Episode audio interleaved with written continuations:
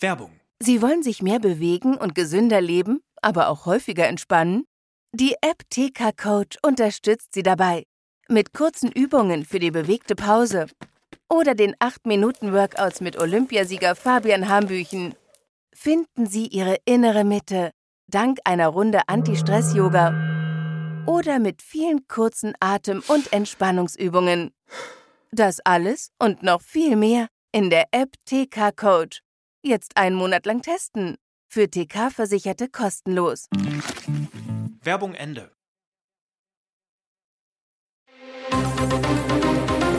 Das Bild News Update. Es ist Donnerstag, der 31. August und das sind die Bild Topmeldungen. Aiwanger bittet um Entschuldigung, aber ich soll politisch und persönlich fertig gemacht werden. Jeden Monat stirbt ein Mensch. Das ist Deutschlands tödlichste Autobahn. Vorfall bei Lesung von Konstantin Schreiber in Jena. Tortenattacke auf Tagesschausprecher. Ich war nie ein Antisemit. Bayerns Vizeregierungschef Hubert Aiwanger hat sich zu den Vorwürfen geäußert und um Verzeihung gebeten. Bei einer Presseerklärung im Wirtschaftsministerium in München sagte Aiwanger, dass er als Jugendlicher Fehler gemacht habe, die er zutiefst bereue. So bat Aiwanger für das Auschwitz-Flugblatt um Verzeihung, das bei ihm während seiner Schulzeit in der Tasche gefunden wurde. Sein Bruder hatte sich als Verfasser des Flugblatts bekannt. Aiwanger nannte das Pamphlet abscheulich. Zum Auschwitz-Flugblatt sagte Aiwanger, meine aufrichtige Entschuldigung gilt zuvorderst allen Opfern des NS-Regimes sowie den Hinterbliebenen. Er stellte klar, niemals ein Antisemit gewesen zu sein. Zu den Vorwürfen, er habe hin und wieder einen Hitlergruß gemacht, erwiderte Aiwanger abermals, dass er sich nicht daran erinnern könne. Er habe auch keine Hitlerreden vor dem Spiegel einstudiert. Vorwürfe über menschenfeindliche Witze könne er weder dementieren noch bestätigen. Sollten sie zutreffen, so entschuldige er sich in aller Form. Bayerns Wirtschaftsminister machte aber auch klar, nicht akzeptabel ist, dass diese Verfehlung jetzt in einer politischen Kampagne gegen mich und meine Partei instrumentalisiert werden. Aiwanger weiter, ich habe den Eindruck, ich soll politisch und persönlich fertig gemacht werden. Es sind Bilder wie aus einem Actionfilm. Auf der A2 stehen Laster in Flammen, Menschen rennen um ihr Leben. Weil ein Lkw-Fahrer das Ende eines Staus übersehen hatte, kam es am Dienstag zwischen den Anschlussstellen Thesen und Burgost zu einem Lkw-Massencrash. Zwei Fahrer starben. Die Autobahn eine der meistbefahrenen Ost-West-Verbindungen Europas, gilt als gefährlichste Deutschlands. Nur auf dem Gebiet Sachsen-Anhalts ereigneten sich auf dem 85 Kilometer langen Abschnitt im vergangenen Jahr 1145 Unfälle, mehr als drei am Tag. Dabei verunglückten 335 Menschen, fast jeden Tag einer. Zwölf Menschen starben, jeden Monat überlebt einer die Fahrt durch Sachsen-Anhalt nicht. Die vielen Unfälle auf der Ost-West-Autobahn sind der Grund, warum Sachsen-Anhalt die meisten Verkehrstoten je 1000 Einwohner hat. Mit 0,052 Toten belegt das Land den traurigen ersten Platz. Zum Vergleich, in ganz Deutschland sind es 0,031 Tote je 1000 Einwohner. Häufigste Unfallursachen auf der A2 sind laut Innenministerium nicht angepasste Geschwindigkeit, ungenügender Sicherheitsabstand oder beides. Genau ein Jahr vor der Landtagswahl in Sachsen liegt die AfD in einer repräsentativen Umfrage bei 35 Prozent und damit sechs Punkte vor der CDU. Die kommt aktuell auf 29 Prozent. Mit großem Abstand folgen die Linken mit 9 Prozent, die SPD mit 7 Prozent, die Grünen mit 6 Prozent und die FDP mit 5 Prozent. Damit hätte die aktuelle Regierungskoalition von Ministerpräsident Michael Kretschmer wären am Sonntag Wahlen keine Mehrheit. Das Meinungsforschungsinstitut INSA hatte zwischen dem 11. und 22. August im Auftrag von Leipziger Volkszeitung, Freie Presse und Sächsischer Zeitung insgesamt 1500 Sachsen auch nach ihrer Meinung zur Staatsregierung befragt. Danach ist eine Mehrheit mit deren Arbeit unzufrieden. Bessere Werte hat allerdings Ministerpräsident Kretschmer. 51 Prozent sind mit seiner Performance zufrieden oder sehr zufrieden. Verheerend dagegen das Ansehen der Bundesregierung bei den Sachsen. Immerhin 78 Prozent bewerten ihre Arbeit als schlecht. Zugleich habe für eine Mehrheit der Wähler die Bundespolitik großen Einfluss auf ihre Wahlentscheidung, so Insa. Journalist Konstantin Schreiber moderiert die 20 Uhr Sendung der Tagesschau, ist Buchautor und wurde jetzt Opfer einer miesen Tortenattacke. Bei einer öffentlichen Lesung an der Uni Jena wurde ihm ein Gebäckstück ins Gesicht geklatscht. Die guten Nachrichten, er blieb unverletzt. Tatort Hörsaal 1 in der Karl-Zeiss-Straße. Wie die Ostthüringer Zeitung berichtet, stellte Schreiber am Dienstagabend sein neuestes Buch vor etwa 250 Gästen vor. Plötzlich stürmte ein Zuhörer auf die Bühne und rieb ihm ein Tortenstück ins Gesicht. An Kopf und Kleidung klebten Teig und Sahnefüllung. Das Programm wurde nach dem Angriff unterbrochen. Bereits zuvor hatte es Proteste gegen die Lesung von Schreiber gegeben. Eine Gruppe von Störern habe den Tagesschausprecher als rassistisch und islamfeindlich bezeichnet. Zudem wurden Handzettel verteilt, auf denen er Rechtspopulist genannt wurde. Nach einer kurzen Pause ging das Programm weiter. Die Organisatoren hatten Schreiber ein sauberes T-Shirt geschenkt, gelassen setzte er die Lesung fort. Schreiber überstand die Tortenattacke ohne größere Schäden, für ihn sei die Sache abgehakt, heißt es aus dem Umfeld. Die Loskugeln zur neuen Champions League-Saison sind gerollt und die haben dem BVB eine unfassbar schwere Gruppe beschert. Die Dortmunder treffen auf Paris Saint-Germain mit Kilian Mbappé, Italiens Spitzenclub AC Mailand und Newcastle United. Etwas leichter hat es dagegen der deutsche Rekordmeister. Die Bayern treffen auf Manchester United, den FC Kopenhagen aus Dänemark und Türkei-Club Galatasaray Istanbul. Union Berlin trifft in seiner ersten Champions League-Saison auf Spanien-Gigant Real Madrid sowie Italienmeister SSC Neapel und Sporting Braga. Pokalsieger RB Leipzig spielt gegen Titelverteidiger Manchester City, Roter Stern Belgrad und die Young Boys Bern.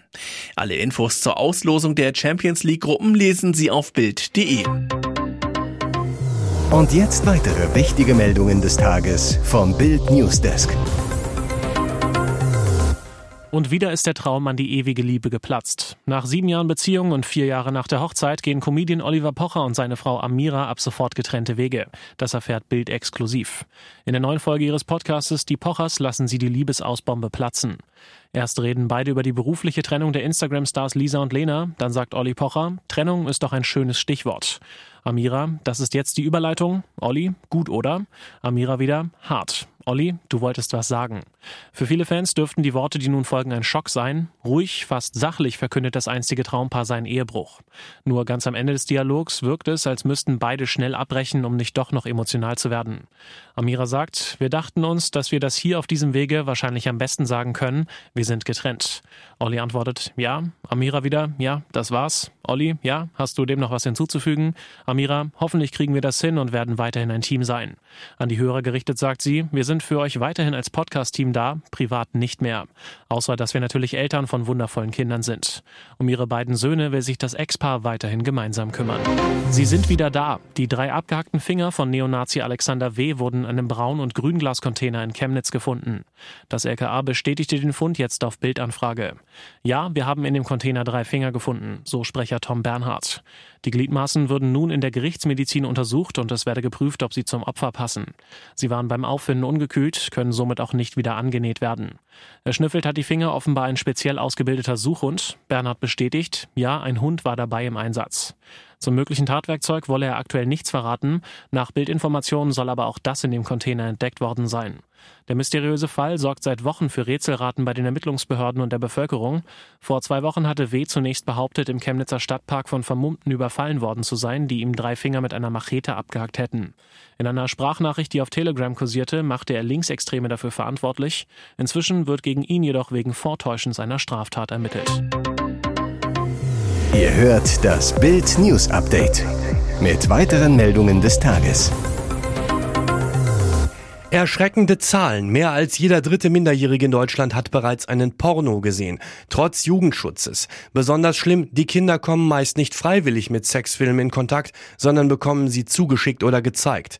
Das hat eine repräsentative Befragung von 3000 Kindern und Jugendlichen im Alter von 11 bis 17 Jahren im Auftrag der Landesanstalt für Medien NRW ergeben. Ihren ersten Porno hätten die meisten Befragten zwischen dem 12. und 14. Lebensjahr gesehen. Zwischen Mädchen und Jungen gäbe es dabei kaum einen Unterschied. Problematisch sei, dass pornografische Inhalte die eigene Sexualität möglicherweise beeinflussen, so die Experten. So bewertete nur ein Drittel der Befragten die Pornos als unrealistisch. Bei den 11- bis 13-jährigen Jungen waren es sogar nur 19 Prozent. Die Ergebnisse legen nahe, dass der Pornografiekonsum das Verhalten von Kindern und Jugendlichen beeinflusst. Fast die Hälfte der Jungen gab an, dass sie beim Versenden erotischer Nachrichten Handlungen oder Begriffe verwendeten, die sie aus den Pornos kennen. Bei Mädchen sei dieser Zusammenhang deutlich schwächer ausgeprägt. Die Landesanstalt für Medien NRW versucht seit längerem, die gesetzlich vorgeschriebenen Altersverifikationssysteme bei den Betreibern von Pornoportalen durchzusetzen. Hier ist das Bild News Update. Und das ist heute auch noch hörenswert. Seine Familie war im Haus. Hurricane wirbelt Baum auf Villa von Florida Gouverneur. Zerlegte Häuser, überflutete Straßen und Tote. Idalia erreichte bis zu 205 kmh. Der Wirbelsturm war Mittwochmorgen um 7.45 Uhr mit Horrorwinden von 205 kmh gegen die Westküste Floridas gekracht. Die US-Regierung hat den Gesundheitsnotstand für Florida ausgerufen. Hurricane Idalia forderte bereits zwei Menschenleben. Davor hatte der Hurricane kurzfristig sogar die zweitgefährlichste Kategorie 4 erreicht. Eine bis zu 4,5 Meter hohe Sturmflut überschwemmte ganze Orte. Am schlimmsten im Big Bend, der Region, wo Floridas Küste einen großen Bogen nach Westen macht. Einziges Glück, die Gegend mit riesigen Sumpfgebieten ist dünn besiedelt. Florida-Gouverneur Ron DeSantis war ebenfalls direkt betroffen. Bei einer Pressekonferenz flackerten die Lichter, dann fiel der Strom ganz aus. Später fegte der Hurricane einen Baum auf ein Nebengebäude der Governor's Mansion, wo der Republikaner mit seiner Familie lebt. DeSantis Frau Casey war mit den Kindern Madison, Mason und Mammy im Haus. Niemand wurde verletzt. Ihr hört das Bild News Update. Haalands total kuriose Schlafroutine. Ist das etwa der Grund für die irren Erfolge der norwegischen Tormaschine? Bei einem kürzlichen Auftritt im Podcast Impulsive verrät der Man City Star nun ein außergewöhnliches Erfolgsgeheimnis. Kurios im Gespräch betonte Holland nun, wie wichtig für ihn guter Schlaf ist. Dabei verrät er, dass er sich vor dem Schlafengehen den Mund mit Klebeband abklebt. Zudem trägt er vor dem Schlafengehen drei Stunden lang eine Brille, die das blaue Licht blockiert. Der Norweger im Gespräch, du solltest versuchen, deinen Mund zuzukleben, ich schlafe damit. Was steckt dahinter? Der neue Schlaftrend Mouth Taping hat sich besonders in den sozialen Medien weit verbreitet.